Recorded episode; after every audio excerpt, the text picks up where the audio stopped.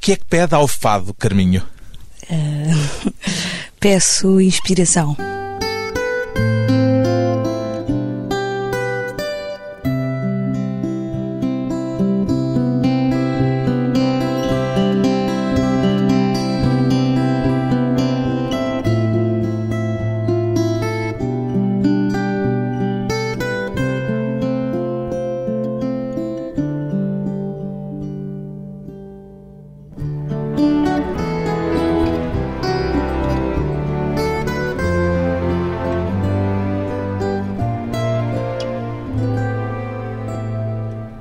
Carmo Rebelo de Andrade, 25 anos, fadista. Carminho é nome artístico ou é um diminutivo de família?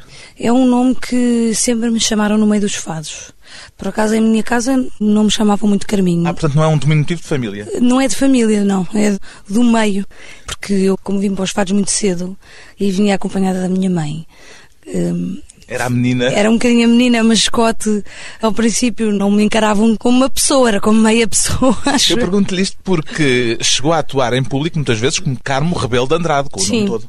Porque depois houve a altura em, em que tive que decidir qual é que era o nome que daria nome ao meu disco. Hesitou e, entre o nome completo e o diminutivo? Acho que o meu nome completo nunca ficaria muito bem, porque é grande e não me diz muito. Eu acho que o nome tem que chegar às pessoas e as pessoas têm que se identificar também com o nome.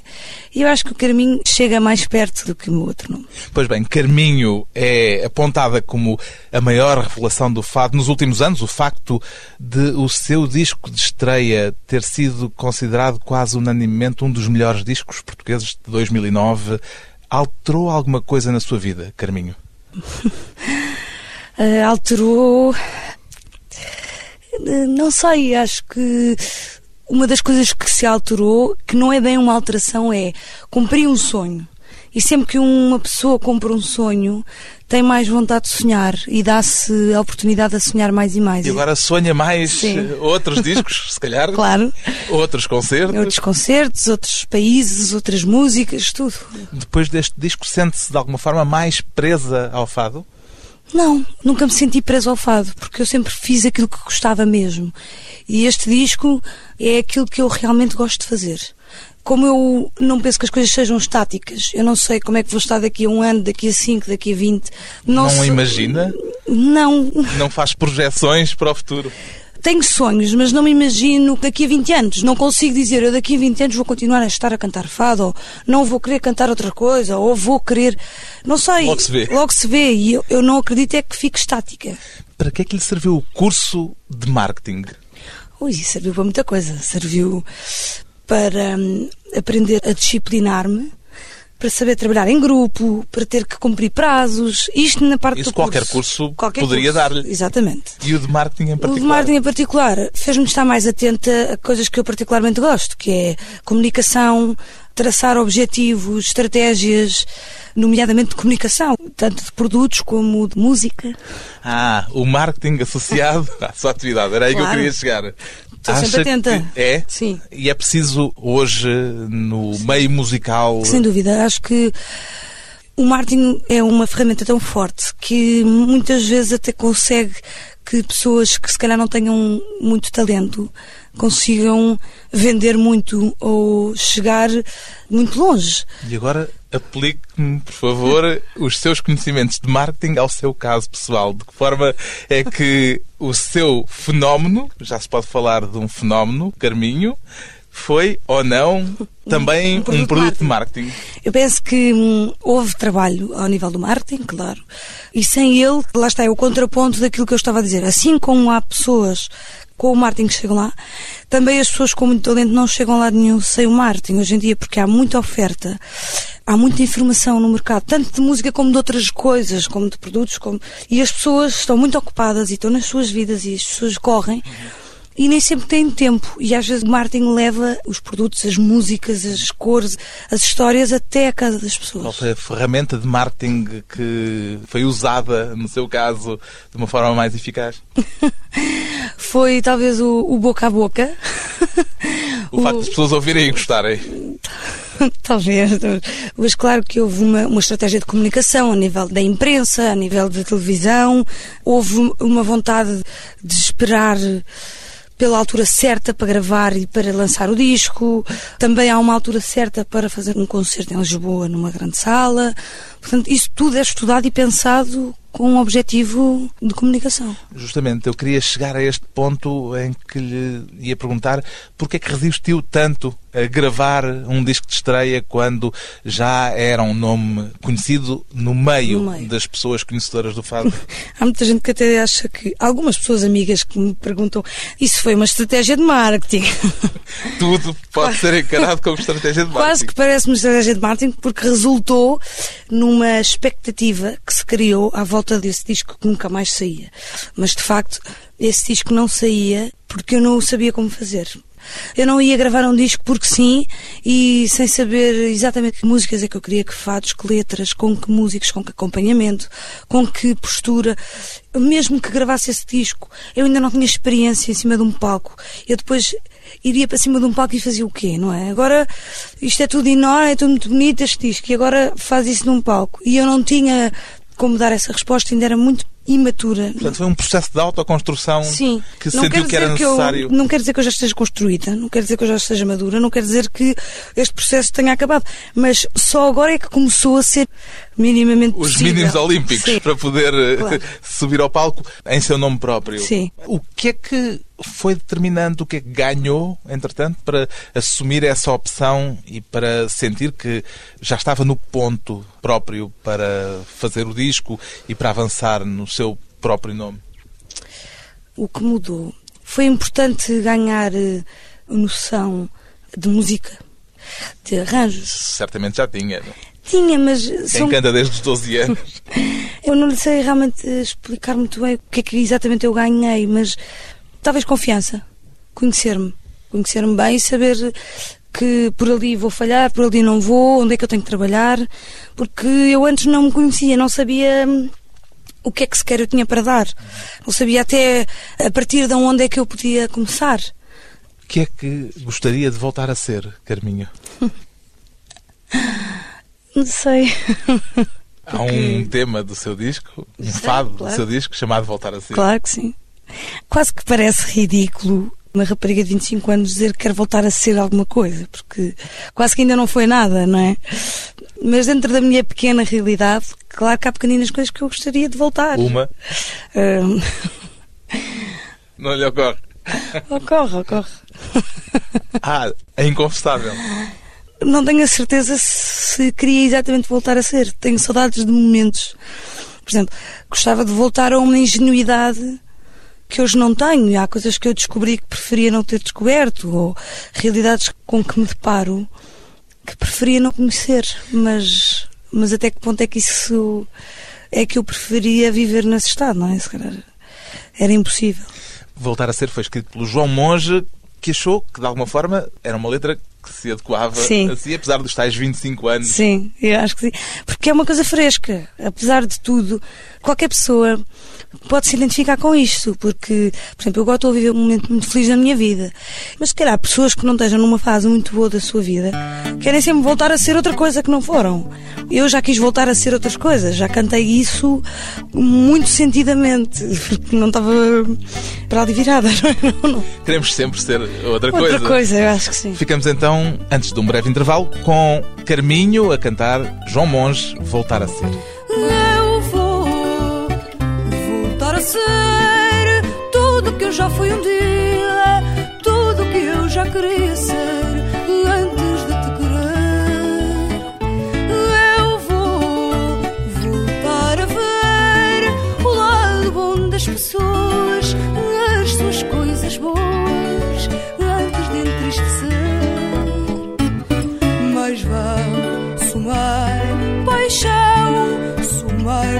算无。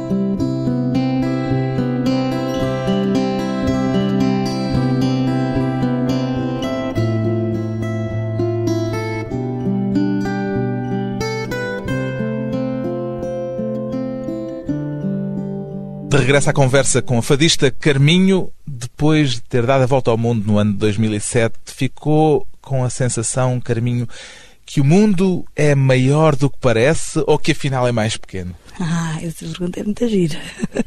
Porque às vezes parece maior e outras vezes parece mais pequeno.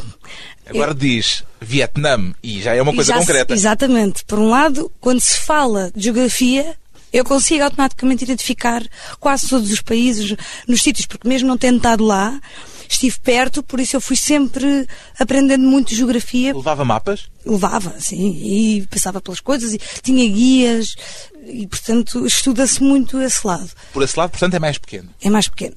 Por outro, por muito que eu tenha viajado, eu fui a uma migalha do mundo. Portanto, por muito que eu tenha percorrido países, transportes, aviões, milhas e milhas e milhas, e mares e terras e desertos, eu fui uma migalha do mundo. Tenho um roteiro feito num mapa e de facto é irrisório. E outra coisa, isto era no aspecto quantitativo, agora o aspecto qualitativo. Essa viagem fê-la ficar com a sensação que o mundo é mais variado ou afinal que as pessoas não são assim tão diferentes? Somos todos diferentes. Quando saí daqui, tinha consciência de que em África as pessoas são diferentes, na Ásia são diferentes, na América somos todos diferentes. Mas, de uma maneira geral, todos rimos das mesmas coisas, ou todos, todos temos desejo de estar vivos, quase todos, não é? Vivemos a vida o melhor possível. Mas isso é muito genérico e é quase comum até aos animais, não é? Nos aspectos concretos, depois a coisa muda. muda tudo. Até a forma de sorrir, a forma de dizer que sim, gestualmente falando. Quer dizer, na Índia eles não dizem que sim com a cabeça para a frente e para trás, eles dizem que sim com a cabeça para o lado, assim. É com- quase um não. É quase um ninho. E parece que é um bocado enjoado, um frete.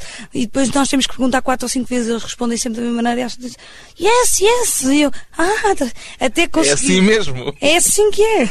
A forma de se expressar o amor, a forma de se expressar eh, os sentimentos, os desejos que as pessoas querem, por exemplo. O facto de, por exemplo, na China só se ter um filho por casal muda muito, porque imagino que é um país, o país mais populado do mundo, que está cheio de filhos únicos. São só filhos únicos. Portanto, Não há tios. não há tios. Primeiro, não há, não há graus de parentesco que nós conhecemos. Isso tem toda a razão. Portanto, são relações de amor que não existem. Por exemplo, na China acontece isso. Depois, na Índia, que é ali ao lado, não podia haver povo mais ligado à família, mais unido. Portanto, são famílias enormes, inteiras. Ou eh, seja, tudo tão variado. tão, tão diferente, tão diferente que E conseguiu entender-se nesses códigos culturais tão distintos? é preciso nós eh, largarmos os nossos. O exercício é esse. Temos que largar os nossos códigos e aquilo que estamos à espera de reconhecer. Porque, em princípio, não vamos reconhecer quase nada. Para alguém que vive tão perto da música, para quem a música é tão importante, aquela máxima de que a música é a linguagem universal faz sentido? Faz. Claro que há música que nós não conseguimos entender. Eu confesso que há estilos de música que eu não entendo. Agora, o que eu sei, e falo só realmente da minha experiência, é que, por exemplo, eu fiz voluntariado. Na Índia, sobretudo. sobretudo na Índia e em Timor, E quando eu não tinha como me comunicar, quando não havia nem o inglês para nos salvar, o que me restava, eu olhava para aquela pessoa, ela olhava para mim e estava à espera qualquer coisa, De comunicação? de alguma comunicação. Quando já não havia almoços para dar, quando já não havia higienes para fazer, quando já não havia nada, havia ali um momento de ou ginástica ou companhia, diversão, ou de um bocadinho de acompanhamento. Cantava para eles. Cantava. E todas. Cantava fado? Não, fado não. Estava a expurgar o fado. Não queria ouvir fado, não apetecia cantar fado. Fui assim um bocadinho para a viagem, um bocadinho também perceber até que ponto é que o fado era mesmo importante para mim e ia ocupar uma posição central na minha vida. Pronto. Então nem sequer quis cantar. E fui-me embora sem cantar. E Não levou fado no iPod. ah, Isso levei, ouvia. Ouvia, mas ouvia os outros. E a música uniu muito. Eu fiz muitas amizades a cantar. Isso num asilo de moribundos Sim. em Calcutá. Sim. E mesmo com os outros voluntários. Nós depois saímos de lá e fazíamos amizades e tudo. E de facto a música uniu-me muita, muita gente. Diz que estava a expurgar o fado. Sim. Estava a tentar afastar-se dele, ver até que ponto é que lhe Vê-lo de resistia. longe, sim. Mas no seu blog, no blog em que foi relatando o seu percurso, escreveu no dia 12 de março de 2007 só esta frase, nesse dia. Que saudades de fado. É verdade. Teve uma recaída. Tive. Lembra-se das circunstâncias em que ela Lembro. aconteceu? Lembro, foi na Índia. Tinha saudades. Tinha muitas saudades. E as saudades era de ouvir fado ou Não. de cantar fado? cantar, só que como ali estava completamente descontextualizada, não consegui cantar, não sei explicar. Talvez não tivesse o ambiente nem os instrumentos. O que é que cantava para as pessoas com quem fazia esse trabalho voluntário? Cantava música portuguesa, coisas que aprendi com a minha mãe. Sim. Coisas como, por exemplo, dê-me um exemplo. Uh, oh Lorendinha, ai à janela. Ou então. É mentira, é mentira, é mentira, sim senhor. Eu nunca pedi um beijo, quem me deu foi o meu amor. E elas ficavam assim a olhar para mim como quem diz: O que é que estás para aí a dizer? Eu não quero saber. Perguntavam? Às vezes perguntavam-me o que é que eu estava a cantar. Depois havia uma muito engraçada que era uma senhora que era cega e que dizia pouca coisa em inglês, mas uma das coisas é que pedia que tinha todos os dias que cantar os parabéns. Então eu todos os dias sentava-me ao pé dela e cantávamos as duas Happy Birthday to you, Happy Birthday to you, Happy Birthday Little Jesus, Happy Birthday to you. Little Jesus. Sim, porque ela fazia anos no dia de Natal. Então cantávamos isso e ela depois ficava radiante para o resto do dia. Tinha que cantar. Era tão giro. No verão desse ano, já na Argentina, se não me engano, foi cantar fado. Sim. Apesar dessa resistência. Porque, entretanto, houve a oportunidade de ir cantar à Embaixada na altura do 10 de junho e também estava a ficar Em carência. em carência na pá de- da região. Então, Ah, carência de dinheiro. claro, porque eu juntei algum dinheiro, mas eh, Às tantas, Às tantas, os gastos sim. são mais do sim, que aquilo que se eu planeia. era pouco poupadinha, andava ali muito low cost, low cost, low cost, mas Foi mochileira, não é? foi mochileira. Andei nos albergues, andei a dormir, às vezes dormi bem, muito poucas vezes. Outras vezes mal. Não, essas aí não é preciso dizer. Qual foi o momento mais difícil da viagem? O momento mais difícil da minha viagem foi quando tive uma semana na Nova Zelândia doente. Estava sozinha, a 12 horas de distância, de fuso horário. Ah, de fuso horário. Claro, pois. é o nosso antípoda. A Nova Zelândia é mesmo Estava literalmente do outro lado do, do mundo. outro lado do mundo. Se cavasse, ia lá dar. Portanto, as pessoas não me atendiam os telefones, não havia ninguém na internet. Eu estava isolada completamente do mundo. E até estava num país muito civilizado, não é? Um país com muitas condições. E eu senti muito sozinha, porque aquilo está tão organizado que ninguém quer saber de uma pessoa que não está no esquema. Quer dizer, percebes? Ah, como é que é de explicar? se eu, na Índia, estou doente, há de sempre haver alguém que olhe para mim e não sei explicar, ou que me ajuda, há sempre um... Ali não, ali é tudo tão bem organizado, tão tudo, que eu paguei por uma consulta.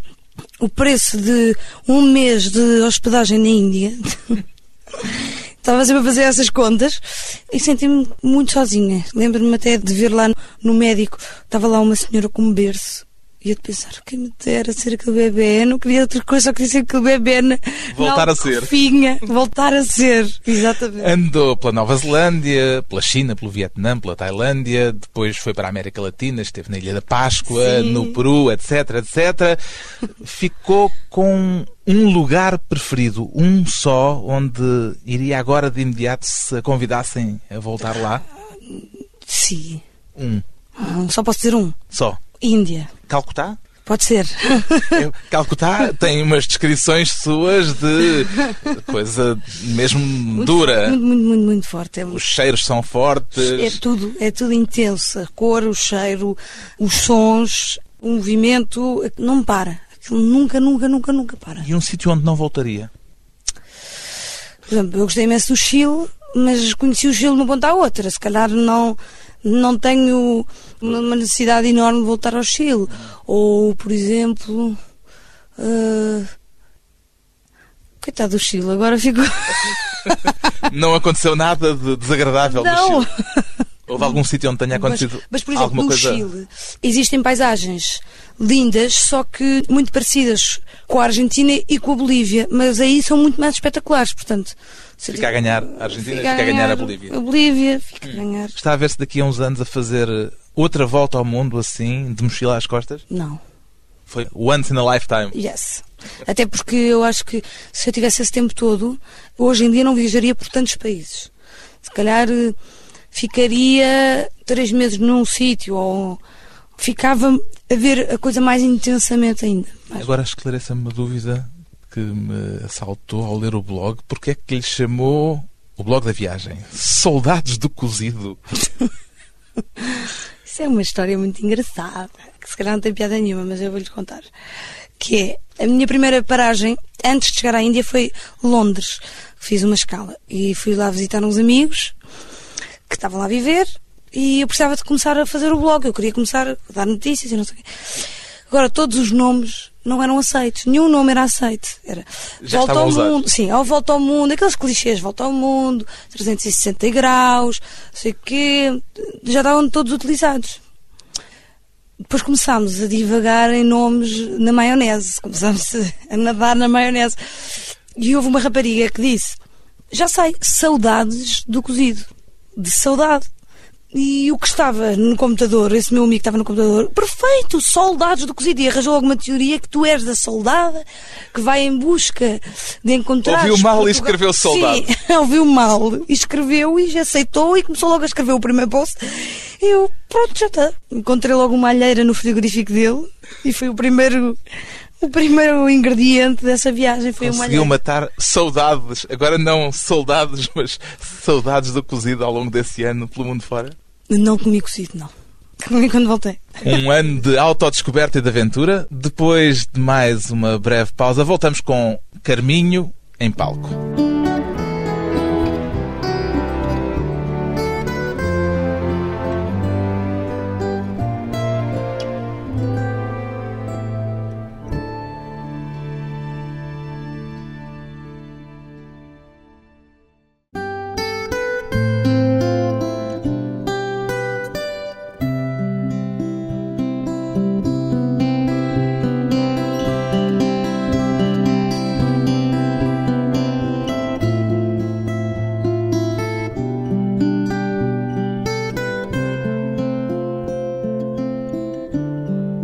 Convidada hoje para a conversa pessoal e transmissível, a fadista Carminho gosta mais do momento imediatamente antes de entrar em palco ou do momento imediatamente depois de acabar de cantar, Carminho? Depois de acabar de cantar. Porque antes está demasiado nervosa ou porque depois se sente normalmente nas nuvens? Sim, é uma sensação indescritível. Depois O de fim. cantar- o fim. Porque já se passou pelos sentimentos do fado e já se passou pelos sentimentos que nos deu o público. E então já temos muita energia. Já identificou os fatores essenciais que podem fazer com que uma noite em palco corra melhor ou pior? Os meus nervos, sem dúvida. A minha confiança. E ela varia muito? Hum, depende. Estou a começar, não é? Então tenho feito muitas coisas novas. Ora, uma sala. Se está a começar, tem água no bico. Não, não tem água no bico, porque Está a repare, começar, eu, eu mais ou menos. não estou a começar a cantar, não estou a começar a fazer isto à séria, com uma responsabilidade. Portanto, fazer isso sob o seu nome, com... Exatamente. E com uma preparação prévia, porque assim, eu antes cantava nas casas de fado. Ou às vezes, quanto muito, ia participar num espetáculo de outra pessoa que nada tem a ver comigo, eu só tenho que lá ir cantar fazer e uma perninha, como se É uma perninha. Por mais sério que eu levasse isso, porque levava a sério, agora o que vem acrescentar a isso são outras coisas que eu não controlo e onde eu não sou, onde o meu dono é Coisas como, por exemplo, por exemplo, toda a parte cénica de um palco, toda a parte de comunicação, sem ser a parte de cantar, porque no fundo aquilo que eu digo que sei fazer é cantar. E eu fico nervosa com tudo o que não implica cantar. com aquilo que não domina. Normalmente é uma control freak, é daquelas pessoas que precisam de dominar tudo aquilo em que se envolvem. Sim, preciso, porque não é dominar, mas é controlar. Perceber como é que as coisas estão a perceber como é que as coisas funcionam. Não tem que ser eu a fazer tudo. Nem podia, porque também não sei. Mas gosto sempre de saber porque é que as coisas vão por aquele lado ou por aquilo que é para eu. O público e a atitude do público é um desses fatores que influencia a Claro, atuação? Claro que sim. Há momentos em que é preciso. Há uma expressão que se diz no mundo do espetáculo, que é agarrar o público. Isso é uma arte. Isso é uma outra forma de ser artista. E há público mais fácil, que, como se diz, já está connosco, ou porque já gosta muito nós, já nos conhece, ou porque está muito animado e está num dia de festa ou qualquer coisa, já está connosco. Mas às vezes as condições são adversas e. eh, O que é que se faz nessas alturas? essas alturas aí é que é, é o difícil, é, é tentar chegar o mais perto das pessoas, perceber se elas gostam de cantar connosco, perceber se elas gostam de tentar dirigir o espetáculo para cada tipo de público diferente. Qual foi o momento mais difícil que já viveu a cantar? Lembra-se de algum episódio assim Hum. marcante? Houve um dia que eu lembro-me de ter entrado no pavilhão Atlântico com 13 mil pessoas à minha frente. Espetáculo do Carlos do Carmo? Sim. E de eu ter ficado. Nunca tinha ficado tão nervosa na minha vida. Porque eu nunca tinha visto tanta gente à minha frente. Na vida. Eu acho que nunca tinha ido um estádio. Acho que aquilo é mais gente que um estádio de futebol, não sei. Nunca foi a um estádio de futebol? Já, mas foi muito poucas vezes e quer dizer, E claro ninguém estava me vê. anónima. Estou lá no meio daquelas. Não sei quantas mil pessoas. Agora, eu era a pessoa que aquelas 13 mil pessoas estavam a olhar. E lembro-me da voz tremer e de não estar a conseguir segurar a, a voz. E, e depois de ter ouvido na televisão e de ter testado. Acontece-lhe isso de vez em quando, depois ouvir a gravação daquilo que fez e não gostar de se ouvir? É preciso habituar-nos a ouvir-nos. Eu ouvir, já gosto de ouvir certas vezes. Outras vezes não gosto e graças a Deus que já não sou anti-ouvir-me, porque assim já posso ter um espírito crítico acerca daquilo. Para corrigir coisas. Exatamente, para poder corrigir. Mas imagem, detesto, não gosto nada. A sua mãe é a fadista Teresa Siqueira. Sim. Qual foi a maior lição que aprendeu com ela a respeito do fado? Respeitar eh, as letras e respeitar eh, o tempo de cada coisa. Há tempo para tudo. E eu lembro-me que a minha mãe me, me ensinava que eu ia ter tempo de cantar aquelas coisas para eu não me apressar a querer eh, cantar tudo porque Saltar etapas? saltar etapas, sim.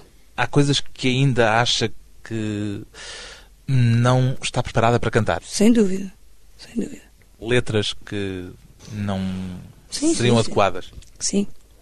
Há letras que falam de experiências que eu nunca vivi. E que Tem de ter vivido as experiências Não, não. que falam as letras? não tenho necessariamente que as ter vivido literalmente, mas tenho que as compreender. Têm que ser sentimentos que eu reconheço e que eu posso dar.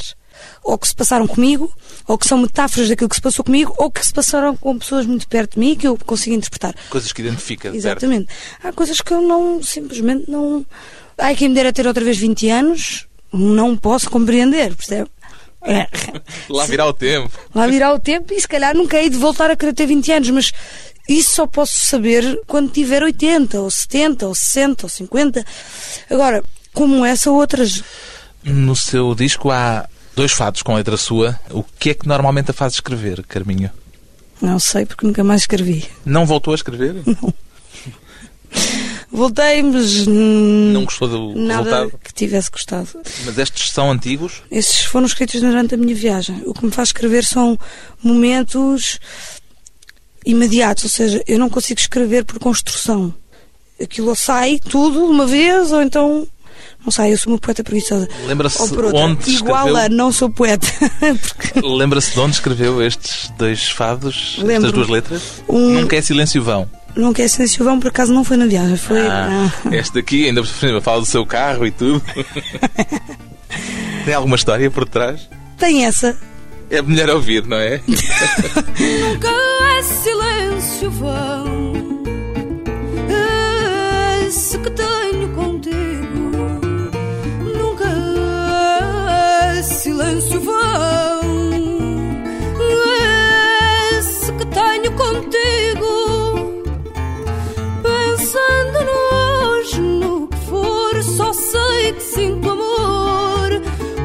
Quando te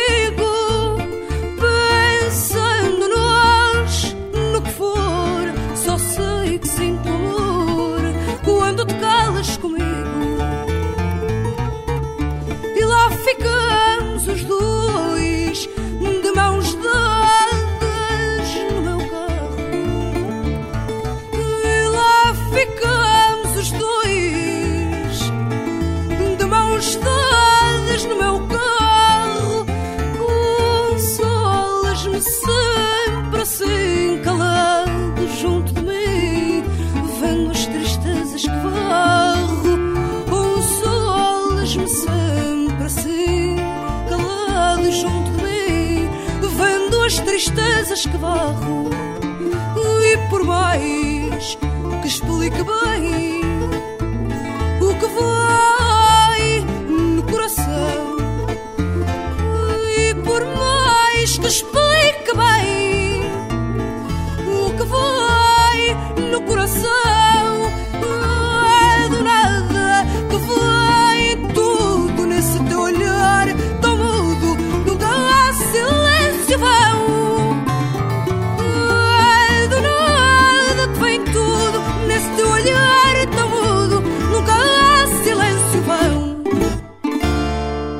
elogio do silêncio na voz de Carminho. Qual é o seu maior sonho enquanto fadista, Carminho? O meu maior sonho quando fadista é ter um repertório que as pessoas gostem e que principalmente eu gosto muito de cantar. Que eu gosto verdadeiramente de cada fado do meu repertório. Isso sempre, porque agora acontece. Eu não sei se isso vai acontecer toda a vida. Uma nova voz do fado com muito passado já dentro dela. O disco de estreia de Carminho chama-se justamente Fado.